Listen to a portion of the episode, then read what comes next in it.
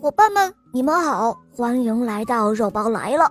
下面我们继续收听《蜗牛快递》第二集。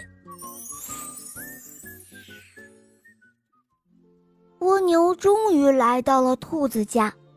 嘿，你好！蜗牛打了一个招呼，声音更加的无力。哟，你你是小蜗牛？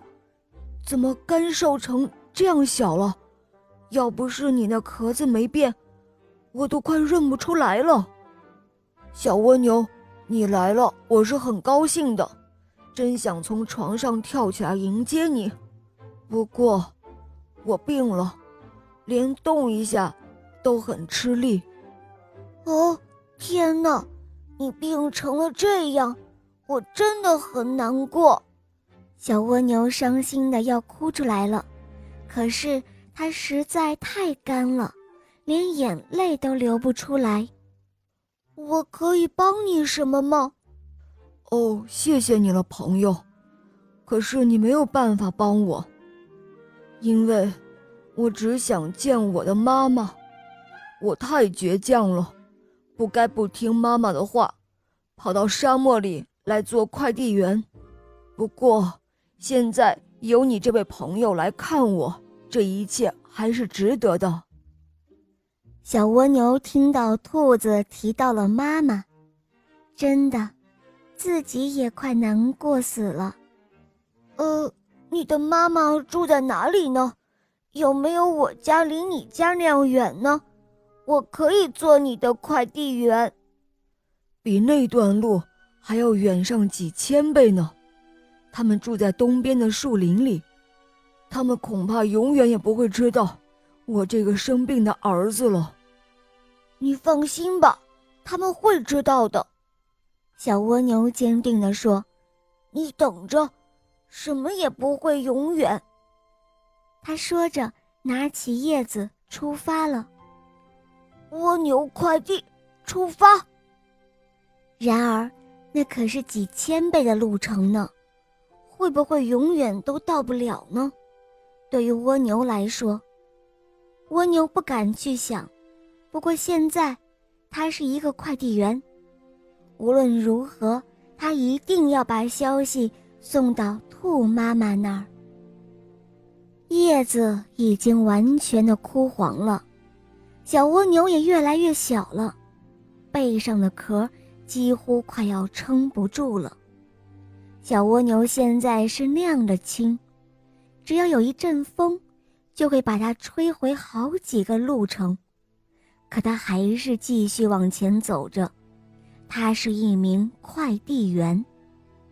现在他已经回不了家了，他的壳变脆了。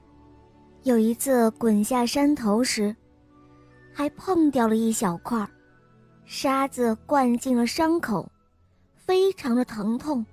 他第一次可以握到自己的壳。呃，也许我快变成一个壳了。妈妈，也许我不该离开。哦，妈妈，原谅我吧。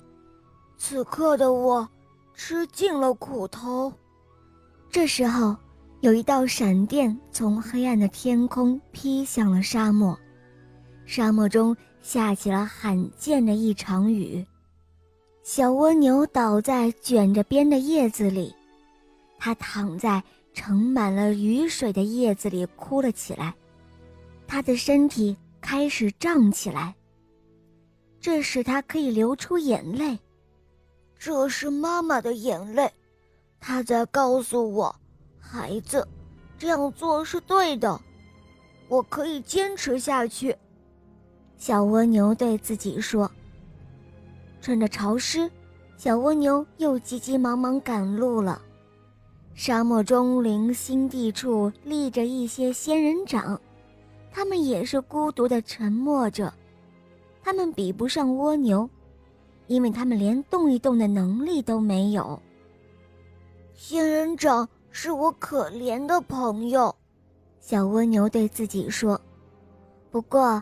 小蜗牛不得不去伤害它们，当他用自己的壳上掉落的碎片去划开仙人掌的身体时，会流出清凉粘稠的汁水来。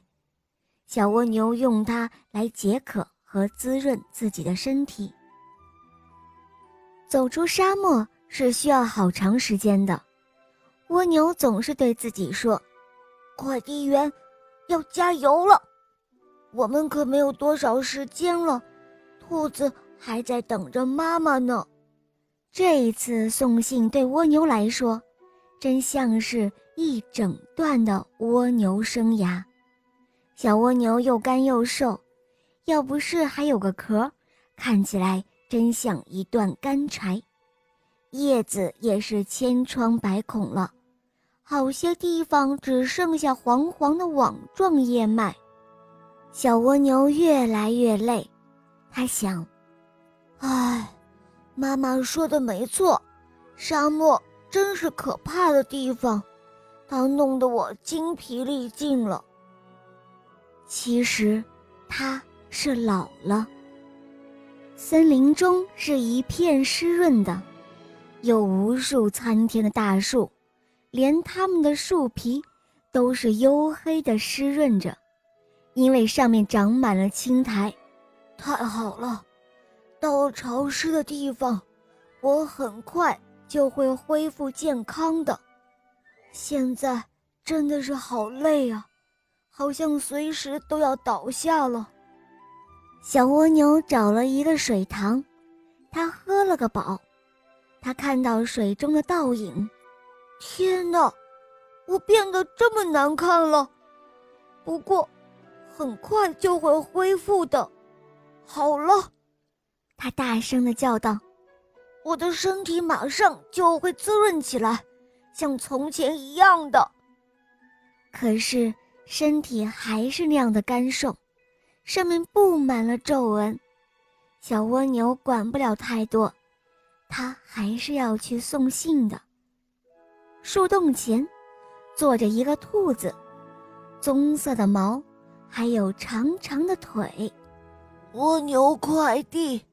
沙漠里的小兔子生病了，您是兔妈妈吗？快去看它吧。它的声音像老人一样的嘶哑。哦，住在沙漠里的孩子，他是很久以前的事了。他可真是一个倔强的孩子，走了以后就再没有回来过。我们都很想念他。兔妈妈很着急，她想要去看生了病的孩子，但她记不清楚小兔子的地址了。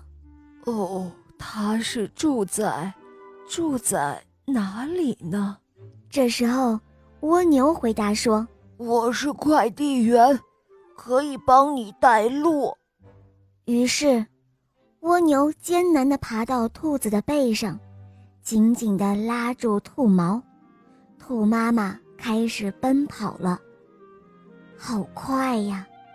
蜗牛的壳里像是灌满了风，这使它几乎拉不住兔毛了。